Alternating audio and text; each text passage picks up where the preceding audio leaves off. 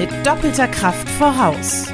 Wir navigieren Sie durch die Wirtschaftswelt mit Diana Scholl und einem besonderen Gast, der Mittelstandspodcast des BVMW.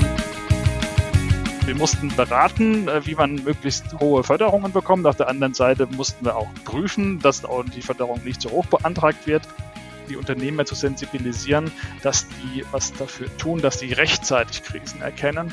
Nicht erst, wenn kein Geld mehr auf dem Konto ist. Muss heute wissen, welche Rechnungen heute offen sind. Und das ist einfach das Thema, das ich mit den digitalen Prozessen wirklich super lösen kann grundsätzlich sagt man ja da immer, ja, okay, die Umsatzsteuer ist ja durchlaufender Posten, belastet ja die Unternehmer gar nicht. Aber die Umsatzsteuer belastet die Unternehmer ungemein. Also da steckt ein ganz großes Risiko drin.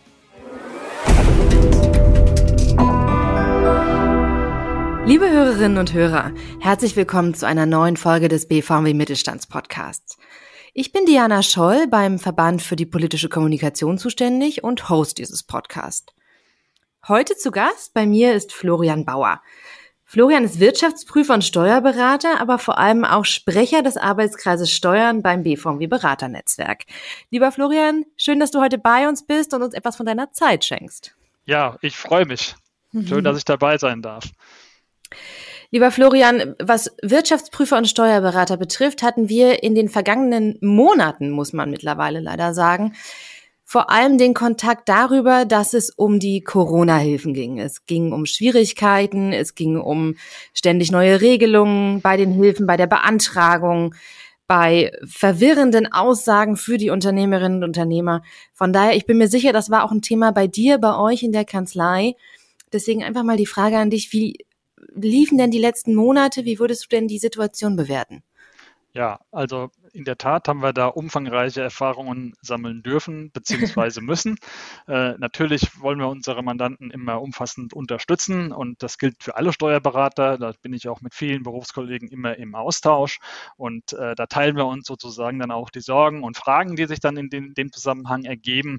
Und äh, ja, schön ist, dass es diese Hilfen gibt oder mhm. gab äh, und auch, äh, dass die jetzt fortgesetzt werden und hoffentlich weitergeben wird, weil alles zumachen und dann die Leute, die Unternehmen einfach äh, sich selbst zu überlassen, das ist natürlich nicht so schön. Also äh, klar, wenn man dann aber die Ankündigungen von dem Herrn Altmaier in der Presse und in der Tagesschau dann immer mal so gehört hat und dann geschaut hat, wie es denn dann auch umgesetzt wurde, gerade was die Geschwindigkeit angeht, ähm, war das leider nicht immer ganz so, mhm. teilweise im Gegenteil. Also die Bearbeitungszeiten waren natürlich sehr lange. Das war ein wirkliches Problem an der Stelle, weil die Unternehmen draußen einfach die Liquidität sofort gebraucht hätten oder Fall. haben. Ja. Und das, da, also das ist, das ist echt ein, echt ein Thema gewesen.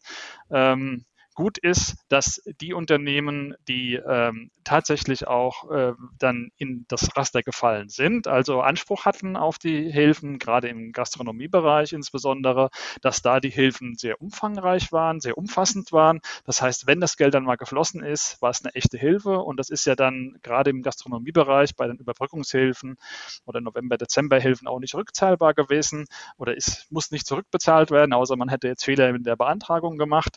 Ähm, so dass das jetzt nicht irgendwelche Darlehen sind, die die Zukunft belasten, sondern das hilft den Unternehmen wirklich zu überleben, wenn es denn dann noch rechtzeitig gekommen ist, die Auszahlung. Äh, was die große Herausforderung, vor der wir alle standen, die Unternehmen, wie insbesondere wir als Steuerberater, Wirtschaftsprüfer, wir sind jetzt sozusagen als Berater einerseits für die Unternehmen tätig, mhm. andererseits waren wir jetzt, äh, hatten wir jetzt die Funktion des prüfenden Dritten. Das heißt, ja. wir mussten beraten, äh, wie man möglichst hohe Förderungen bekommt. Auf der anderen Seite mussten wir auch prüfen, dass die Förderung nicht zu hoch beantragt wird. Das war so ein Spagat für uns Steuerberater, Wirtschaftsprüfer äh, und auch für die Unternehmen draußen, das wirklich nicht so einfach zu handeln war. Äh, insbesondere, weil es hier halt jetzt kein Gesetz zu gab äh, und auch logischerweise keine Rechtsprechung, sondern es gab im Prinzip einen Fragen-Antworten-Katalog, der mhm. so alle paar Wochen mal überarbeitet wurde. Da haben und, wir auch einige Fragen reingegeben, ja, ich weiß. Mhm. Ja, mhm. und der halt einfach nicht alle Fragen beantwortet hat. Das war so das ja. Thema und äh, die Herausforderung. Und da ging es darum, die Gratwanderung hinzubekommen. Einerseits alles, was möglich ist, zu beantragen und andererseits aber äh, nicht äh, übers Ziel hinauszuschießen und ähm, Förderungen zu beantragen, die, zu denen man oder die Unternehmen gar nicht berechtigt sind, was dann gleich wieder auch strafrechtliche Folgen haben kann. Mhm. Also dieses Spagat, das war die große Schwierigkeit. Also zusammengefasst, Auszahlung zu langsam, Höhe, wenn man förderwürdig war, war, ist gut gewesen. Also das kann man wirklich sagen. Und äh, Problem oder Herausforderung ist nach wie vor, und das wird sich jetzt im Herbst dann stellen, weil jetzt sind das ja alles erstmal Vorabanträge gewesen. Ja, ja. Es wird äh, jetzt irgendwann mal, keiner weiß wann, ähm, eine Schlussabrechnung geben und da muss alles nochmal aufgearbeitet werden und spätestens dann das wäre mein Appell an den Herrn Altmaier, äh, mhm. dass es dann klare Regeln gibt und äh, da dann auch im Zweifel Fragen im Rahmen der Schlussantragstellung gestellt werden können, sodass man da wirklich auch auf der sicheren Seite ist als Unternehmer und als Steuerberater, Wirtschaftsprüfer äh, und ähm, da einfach ähm, nicht äh, in den strafrechtlichen Bereich reinrutscht. Mhm. Was meinst du mit klaren Regeln? Also was, kann, was können wir uns als Laien darunter vorstellen? Naja, es wurden zum Beispiel ähm, Hygienemaßnahmen oder Investitionen in Hygienekonzepte gefördert oder sollen mhm. gefördert werden. Aber wie das im Einzelnen aussieht, ob das die Terrassenüberdachung ist oder ob das dann ein Sonnenschirm ist, äh, mhm. Äh, der dann auch als Regenschutz dient, ähm, das, das sind so die Herausforderungen letztlich draußen, okay. welche Maßnahmen im Einzelnen förderwürdig sind und welche halt eben nicht. Ja. Das, das ist so die, die Schwierigkeit, das einzuschätzen im Einzelfall. Es wurden auch Digitalisierungsmaßnahmen, was ja mit der äh, ja, Pandemie eigentlich gar nichts zu tun hat, gefördert. Da war so SEO-Marketing, ja, ja, und all sowas, genau. Ja, mhm. und dann, und dann hieß es ja, okay, das eine ist dabei, das andere ist dann mhm. wiederum nicht dabei und dazu und das wirklich abzugrenzen und, und zu beurteilen, ob die einzelne Maßnahme förderfähig ist oder nicht, das, ähm, das ist die Herausforderung. Das heißt, eigentlich hängt man ja nach wie vor so ein bisschen in der Luft, weil was ist denn mit den Unternehmerinnen und Unternehmern, die jetzt vielleicht im Nachgang nochmal mitgeteilt bekommen, das, was du angegeben hast, ist nicht förderfähig, obwohl wir es vielleicht früher dachten, aber eigentlich ist es das nicht. Das hat man sich jetzt so überlegt. Kann, kann das so passieren?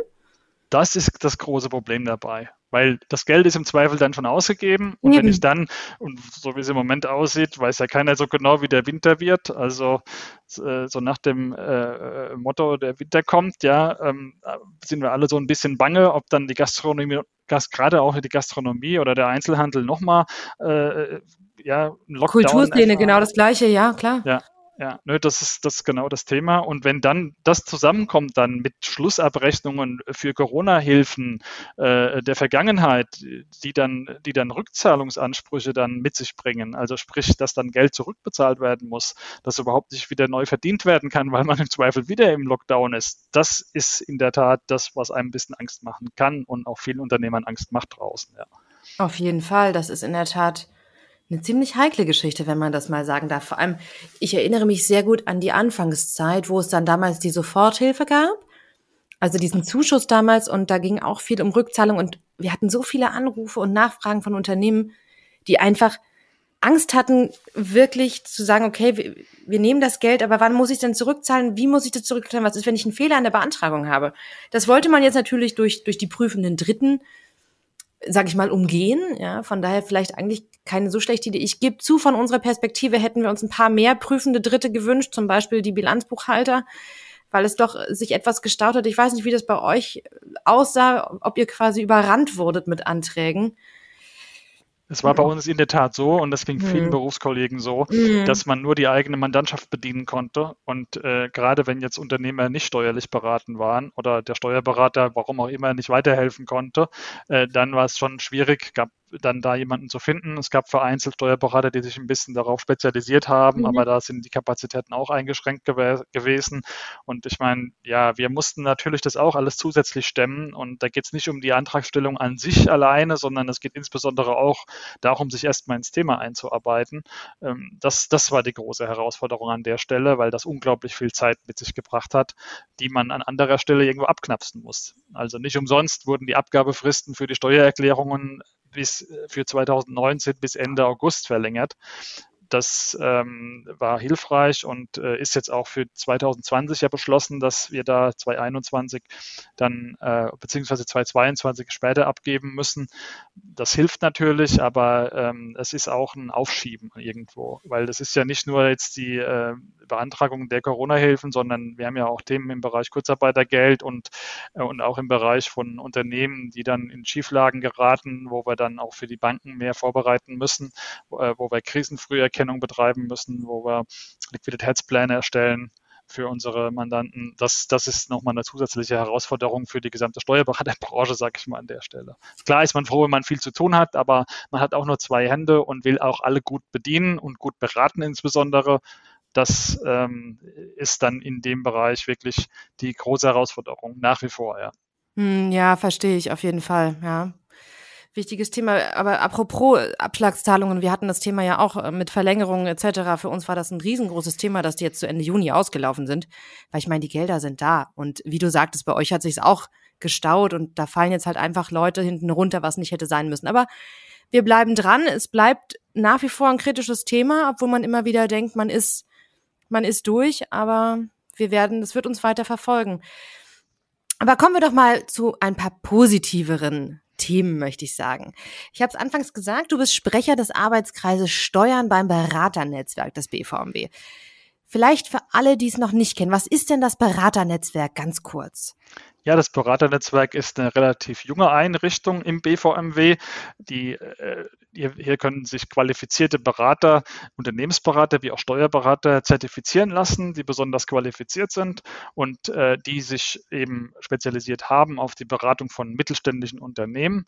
Und ähm, ja, die, die sind sozusagen darin organisiert. Das ist so eine Untereinheit im Prinzip innerhalb des BVMW, ähm, sodass man hier wirklich einen direkten Kontakt hat, auch als Unternehmer. Wenn man einen Berater sucht, kann man sich auch auf der Homepage vom BVMW äh, informieren, kann sich den passenden Berater raussuchen, kann in Kontakt treten und dann schauen, ob äh, der Berater dann hoffentlich auch weiterhelfen kann für mhm. die konkrete Fragestellung. Ja.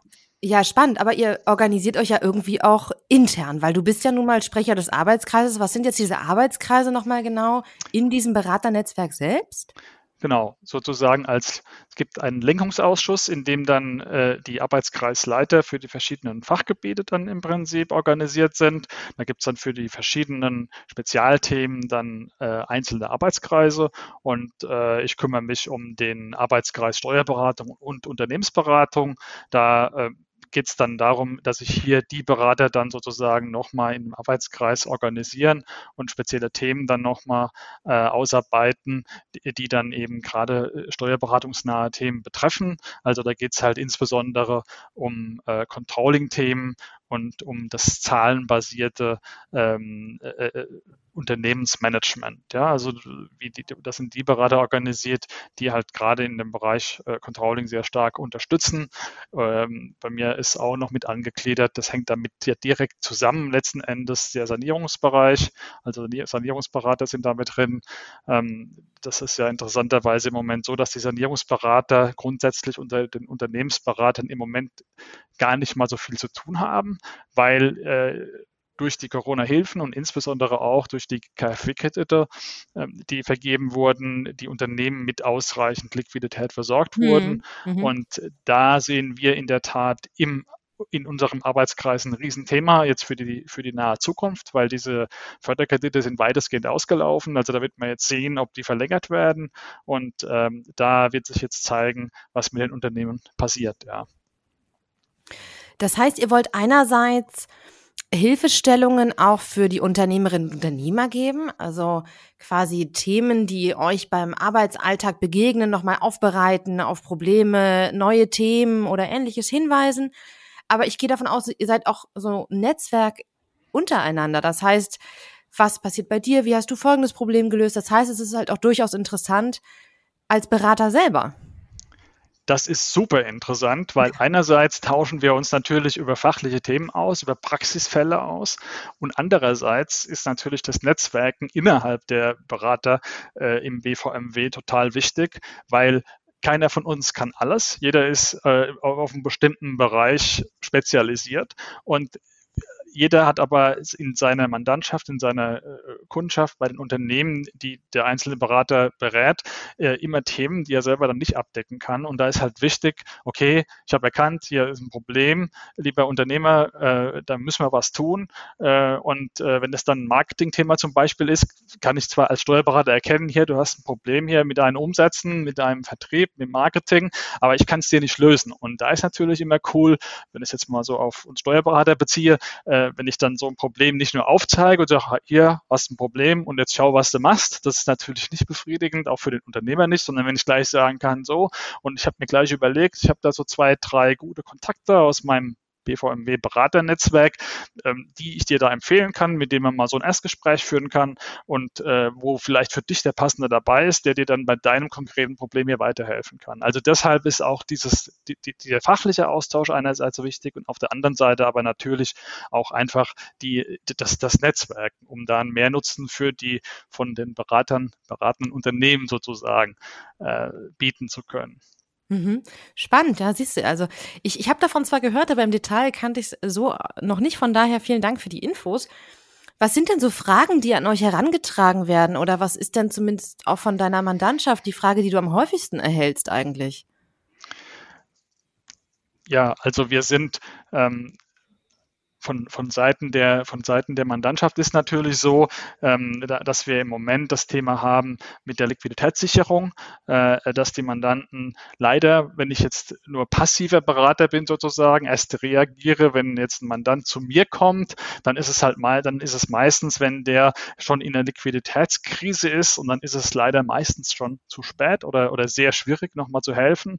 Und das ist genau so ein Punkt, den wir uns auch in dem Arbeitskreis äh, Steuerberatung und Unternehmensberatung als oberste Priorität im Moment herausgepickt haben, nämlich die Unternehmen zu sensibilisieren, die Unternehmer zu sensibilisieren, dass die was dafür tun, dass die rechtzeitig Krisen erkennen. Mhm. Nicht erst, wenn kein Geld mehr auf dem Konto ist, sondern frühzeitig, wo man noch gegensteuern kann. Das ist uns wirklich ein sehr großes Anliegen. Da sind wir auch gerade dabei, uns Gedanken zu machen, wie wir das an die ganzen Unternehmen herantragen können äh, und äh, welche Tools und welche Werkzeuge wir dann auch an die Hand geben können, dass die Unternehmer rechtzeitig dann die Krisen erkennen und nicht erst, wenn kein Geld mehr auf dem Konto ist. Also das ist leider in der Praxis draußen so, dass äh, auch ähm, viele Unternehmer einfach das nicht im Blick haben. Und ähm, da ist das ist so eine so, so, so, eine hohe Priorität, die wir uns gesetzt haben, gerade vor dem Hintergrund, was ich vorhin angesprochen hatte, dass jetzt dann die KfW-Kredite vergeben wurden, damit sozusagen Verluste äh, finanziert wurden. Nur wenn ich Verluste finanziere, muss ich irgendwann auch wieder Gewinne machen, um diese äh, Verluste auszugleichen und damit dann auch mit der Liquidität dann die Darlehen auch zurückzuzahlen das wird jetzt die große Herausforderung werden, ähm, die jetzt auf uns zukommt, beziehungsweise auf die Unternehmer zukommt. Ich habe mich gerade tatsächlich gefragt, wie erkenne ich denn eine Krise als Unternehmerin oder als Unternehmer? Hast du da vielleicht so zwei, drei Stichpunkte oder Indikatoren für uns, wo du sagst, das sind jetzt vielleicht so Tipps von dir, wo man vielleicht mal drüber nachdenken sollte, frühzeitig auch mit einem Steuerberater, mit einem Wirtschaftsprüfer oder generell halt auch einfach mal mit dem, mit dem gesamten Betriebsapparat anfangen sollte, drüber zu sprechen? Was, was wären da so persönliche Tipps von dir? Also wirklich ganz wichtig ist, dass ich eine aktuelle Buchhaltung habe, die auch eine hohe Qualität mit sich bringt. Dass ich monatliche Auswertungen bekomme, die wirklich aussagekräftig sind, die wirklich alle Ausgaben und alle äh, Einnahmen berücksichtigt, alle Aufwendungen berücksichtigt und die nicht nur einmal im Jahr, im Jahresabschluss sozusagen, äh, dann oft äh, ein Dreivierteljahr später erst rückwirkend äh, dann betrachtet werden, sondern ich muss wirklich zeitnah dran sein und äh, muss hier wirklich meine Abläufe so gestalten. Da muss natürlich der Steuerberater oder oder die eigene Buchhaltungsabteilung mitspielen. Und der Unternehmer muss natürlich auch das Seine tun, nämlich rechtzeitig alle Informationen, alle Belege und so weiter zur Verfügung zu stellen, dass wir wirklich hier eine vernünftige Qualitätsbuchhaltung erstellen. Und das ist auch ein Appell nicht nur an die Unternehmer und mein Tipp, sondern auch an meine ganzen Berufskollegen, dass man da wirklich gerade jetzt, wo, wo, wo, wo die ganzen Hilfen irgendwann mal auslaufen, dann da einen Schwerpunkt drauf hat, die, die, diese Krisen frühzeitig zu erkennen, dann sehe ich halt nicht erst, wie gesagt, wenn kein Geld mehr auf dem Konto ist, dass ich ein Problem habe, sondern ich sehe halt frühzeitig, okay, hier meine Umsätze gehen ein bisschen zurück. Ich habe jetzt mal einen Monat gehabt, wo ich einen schlechteren Deckungsbeitrag hatte. Das sind die, die, wichtigen Punkte an der Stelle, die man einfach im Blick haben soll.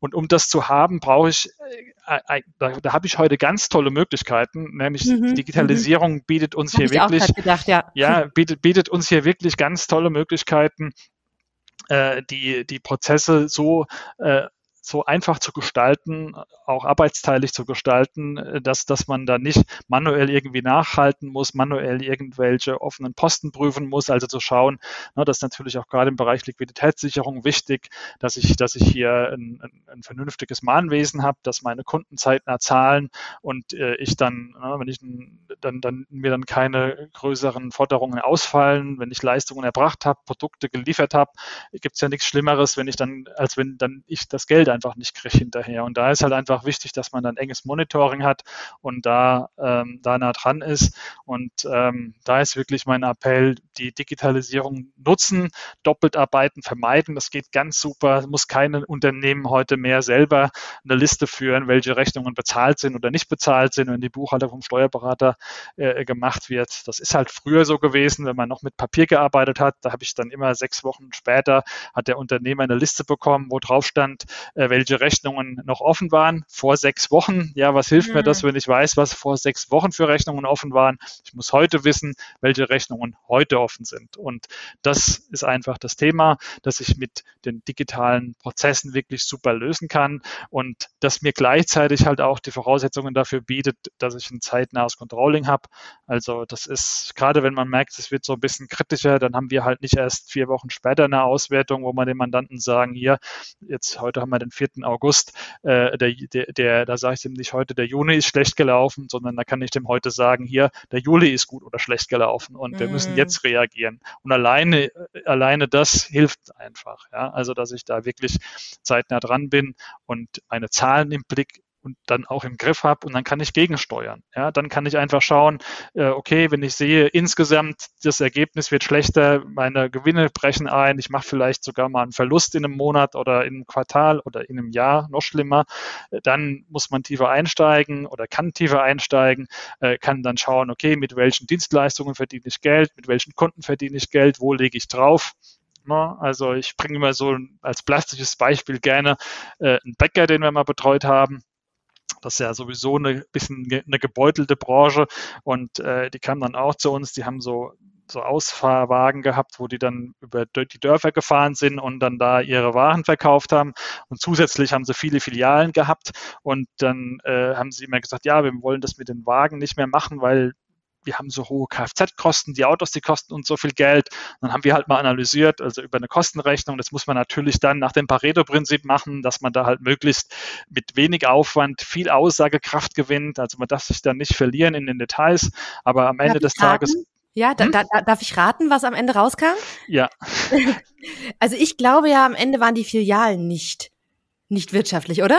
Ja, genau so war das, ne? weil wenn die über die Dörfer gefahren sind, das Teure war ja dann am, der, die, die, die, das Personal war ja, war, war, der, war der hohe Kostenfaktor und wenn die über die Dörfer fahren, von einem Ort zum anderen oder durch die Stadtteile, wie auch immer, dann äh, ist es natürlich so, äh, immer wenn die standen, eine halbe Stunde, dreiviertel Stunde, dann standen die Leute Schlange. Das heißt, die haben nur verkauft, verkauft, verkauft. Und wenn keiner mehr da war, sind sie weitergefahren. Dann wird der verkauft, verkauft, verkauft. Und dann hat im Prinzip äh, der Verkäufer war voll ausgelastet. Und wenn der in der Filiale ist, ja gut, okay, da kommen morgens die Leute zum Frühstück und dann ist erstmal wieder nichts drei Stunden und dann wieder um die Mittagszeit, dann wieder abends. Und äh, da gab es einfach viele Leerlaufzeiten und das sind halt unproduktive Personalkosten gewesen, dass die dann zu diesem Ergebnis geführt haben. Aber ich will mich jetzt da nicht verlieren. Grundaussage ist einfach die, wenn ich erkenne, es, es läuft, äh, es läuft irgendwie insgesamt auf Unternehmensebene nicht mehr so gut, das kann ich durch ein zeitnahes, normales äh, Controlling machen, dann muss ich tiefer einsteigen, muss nach Produkten, Dienstleistungen, Filialen, Standorten was auch immer, je nach Branche halt gucken, um zu, um da dann auch rechtzeitig gegenzusteuern und dann nicht zu warten, äh, bis es halt dann keine Rettung mehr gibt sozusagen, sondern dass man da schaut, okay, ja, mit der Filiale verdienen wir kein Geld, um bei, auf das Beispiel zurückzukommen, dann muss man es halt überlegen, die zu schließen. Ja, das kann passieren, aber dann kommt das Unternehmen insgesamt weiter und wir haben da ähm, dann rechtzeitig die Möglichkeit, einfach zu reagieren. Ja. Ein äh, kleiner ähm äh, ein kleines äh, Hoch auf den Mittelstand an der Stelle, denn wir hatten vor kurzem eine Folge mit einer Bäckerei, die genau das erzählt hat. Ah, äh, okay, die, die lustig. Gesagt, also, äh, naja, ähnlicher. Also, sie sagten halt, sie scheuen sich halt auch nicht, eine Filiale zu schließen, wenn sie halt nicht läuft, weil man muss halt einfach gucken, weil die anderen Filialen zahlen immer mit. Ja, und von daher, es muss halt schon auch irgendwie passen. Also, auch mal diese, es, es ging eher um Scheitern, aber wobei das weniger Scheitern war, aber nichtsdestotrotz, also da denkt man schon auch mit. Jetzt haben wir viel über Finanzierung und Liquidität gesprochen. Bei uns ist eine große Forderung im Verband, dass man Liquidität besser ermöglicht und wir hätten da so die ein oder andere Idee, beispielsweise den Soli komplett abschaffen. Welche Steuer wäre es denn, wenn du könntest, die du abschaffen würdest? Oh je, da weiß ich ja überhaupt nicht, wo ich anfangen soll. Also da fallen mir gleich mehrere Steuern an, ein. Aber Mach eine Liste, ich schreibe mit, okay? Ja, okay. Aber aber in der Tat, also was wirklich für die Unternehmer draußen, jetzt mal abgesehen davon, dass natürlich jede Steuer irgendwo eine Belastung ist, äh, klar, aber was wirklich für die Unternehmer draußen ein Riesenproblem ist, ist die Umsatzsteuer. Gerade im Unternehmensbereich, im Zwischenunternehmern. Ähm, und zwar ähm, grundsätzlich sagt man ja da immer, ja, okay, die Umsatzsteuer ist ja durchlaufender Posten, belastet ja die Unternehmer gar nicht. Aber die Umsatzsteuer belastet die Unternehmer ungemein. Also da steckt ein ganz großes Risiko drin, weil die Umsatzsteuer total formalistisch gestaltet ist. Und wenn ich hier irgendwo formale Fehler mache, obwohl unterm Strich dem Fiskus gar keine Steuer verloren gegangen ist, kann es passieren, dass ein Unternehmen hier in massiver Form auf der Umsatzsteuer sozusagen sitzen bleibt, diese Umsatzsteuer auf einmal kein durchlaufender Posten mehr ist, weil irgendwie zum Beispiel bei einer Eingangsrechnung irgendeine Angabe gefehlt hat äh, und deshalb äh, die Umsatzsteuer, die ich an meinen Lieferanten Lieferanten gezahlt habe, äh, ich nicht mehr verrechnen kann mit der Umsatzsteuer, die ich von meinen Kunden bekommen habe, sondern äh, eben diese Umsatzsteuer dann äh, ans Finanzamt zahlen muss, nicht abziehen kann und diese 19 Prozent dann eben ein echter Ausgabenposten werden. Und, und, und das, das ist, wenn das passiert zum einen, ist das natürlich schlimm, weil äh, so hohe Margen hat kein Unternehmen oder fast keins, dass man da sagen kann, ich finanziere da gerade mal noch die Umsatzsteuer da nochmal mit und, und ziehe die von meiner Marge ab. Äh, und dann ist halt das natürlich ein massiver Verwaltungsaufwand. Ja? Also äh, das, das intern einfach abzubilden, von den Prozessen her, die Dokumentation vorzuhalten. Also das ist wirklich der Bereich, der, der, der, der auch wenn man in, in Richtung Steuercompliance denkt, auch in Richtung mögliche strafrechtliche Risiken. Das ist ja heute auch immer, da sind die Finanzämter heute schnell dabei, dass wenn da was schiefgelaufen ist, sofort strafrechtliche Konsequenzen angedroht und auch umgesetzt werden. Und ähm, da, das ist also da, das wäre ein ganz wichtiger Punkt, an dem man heutzutage ansetzen muss. Da, da, da haben wir auch die, die größten Herausforderungen draußen bei den Unternehmern, äh, die, da so viel Risikovorsorge zu betreiben, äh, dass da ähm, nichts passiert und da keiner in, in, in, in Probleme kommt. Ja. Spannend. War mir so tatsächlich nicht bewusst. Von daher, ich glaube, wir werden das Thema auch nochmal aufgreifen. Das ist natürlich gerade im politischen Dialog sehr spannend und mich würden durchaus die ein oder anderen Antworten auch von den politischen Vertreterinnen und Vertretern interessieren. Aber wir blicken ja gespannt auf eine Wahl. Wer weiß, was da passiert. Vielleicht ist ja auch eine Steuerreform ein Teil eines künftigen Koalitionspaketes. Mal schauen. Ich würde gerne noch ein bisschen was zu dir erfahren, beziehungsweise ich glaube, die Hörerinnen und Hörer würden auch einfach gerne wissen, woher kommt deine Expertise? Wie bist du dort hingekommen, wo du jetzt bist? Du hast eine eigene, eine eigene Kanzlei als Steuerberater und Wirtschaftsprüfer.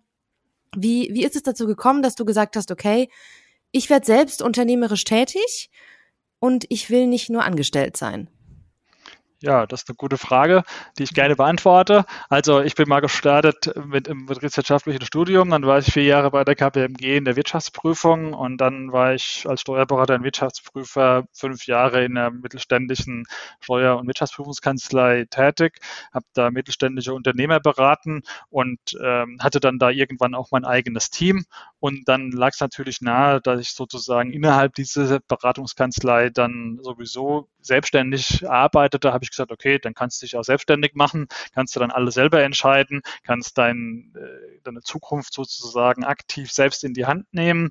Äh, das habe ich dann getan, 2012 und ähm, habe dann da halt mir auch überlegt, okay, ich möchte nicht so eine klassische äh, Steuerberatungskanzlei haben mit verschiedenen Abteilungen, Buchhaltungsabteilung, Jahresabschlussabteilung, Einkommensteuerabteilung, Jahresabschlussabteilung, alles hat alles seine Berechtigung, aber das war nicht so meins. Ich wollte halt Berater sein sein und wollte auch in meinem Team dann Berater haben, die das Beratergehen sozusagen mitbringen oder denen ich da so ein bisschen dazu verhelfe, das so ein bisschen zu entwickeln. Und das ist auch einfach unser Schwerpunkt. Ja, wir, wir wollen Berater sein und nicht nur äh, ich sage jetzt mal böse Abwickler, ja, also hinten und vorne Unterlagen äh, raus, hinten Auswertungen äh, rein, hinten Auswertungen raus. Das, das, das, das ist für uns nicht so das Ding. Wir haben gesagt, die Digitalisierung bietet coole Möglichkeiten. Wir können alle, wir, wir wollen keine Daten abtippen, sondern wir wollen die Daten ähm, möglichst automatisiert verarbeiten, verarbeiten lassen durch die Technik, um dann die, die Ergebnisse zu analysieren und daraus dann eben Beratungsempfehlungen zu geben. Das ist, das ist so das ist mein Steckenpferd. Und da ist uns auch wichtig, dass wir halt möglichst auch mit äh, Unternehmern und mit äh, Menschen zu tun haben, mit denen wir gerne zu tun haben, weil nur wenn man gerne jemanden, wenn man, wenn, man gerne jemanden berät, berät man auch gut. Das ist auch so meine mhm. Philosophie. Mhm. Deshalb sind wir auch noch klein und fein geblieben und wollen das auch bleiben. Also wir wollen jetzt nicht eine Riesenkanzlei werden. Ähm, das äh, ist sozusagen die Philosophie von uns. Ähm, mal ganz abgesehen davon, dass das natürlich auch viel mehr Spaß macht, ja, wenn ich nur mit Leuten zu tun habe, mit denen man gerne zu tun ja, hat. Ja, wohl wahr. Ja, spannend. Ich hoffe, du hast es nie bereut, diesen Schritt gegangen zu sein. Aber es wirkt jetzt nicht so. Von daher vielleicht einfach mal eine Abschlussfrage. Ich bedanke mich natürlich sehr herzlich bei dir äh, vorab schon mal für die, für die Antworten, für deine Ideen, für deine Impulse. Aufbauend auf dem, was du gerade gesagt hast, was würdest du deinem 18-jährigen Ich mitgeben? Das ist mal eine lustige Frage, ja. Also das ist echt, ähm, ja, erstens äh, kommt es anders und zweitens als man denkt. Und ähm, ja, die anderen kochen auch noch mit Wasser. Also ähm, im Zweifel erstmal nicht so viele Gedanken machen, einfach mal tun und nach vorne gucken, nicht zurückblicken, äh, sich darüber vielleicht, ich meine, alles läuft auch nicht immer vielleicht hundertprozentig, aber wenn man das, äh, wenn man sich das anguckt, dann ist es doch meistens so, dass es viel besser ist, wenn man sich einfach auf die Zukunft äh, konzentriert und aktiv gestaltet und Lösungen find, sucht und findet, als dass man irgendwie denkt, naja, okay, das hätte man vielleicht irgendwie mal anders machen können. Also insofern, das wäre mein Tipp, in die Zukunft schauen, in die Zukunft gestalten und nicht in der Vergangenheit rumwühlen. Sie hörten mit doppelter Kraft voraus, der Mittelstandspodcast des BVMW. Ihre Anregungen und Ihr Besuch auf mittelstandspodcast.de sind herzlich willkommen. Wir hören uns in zwei Wochen wieder.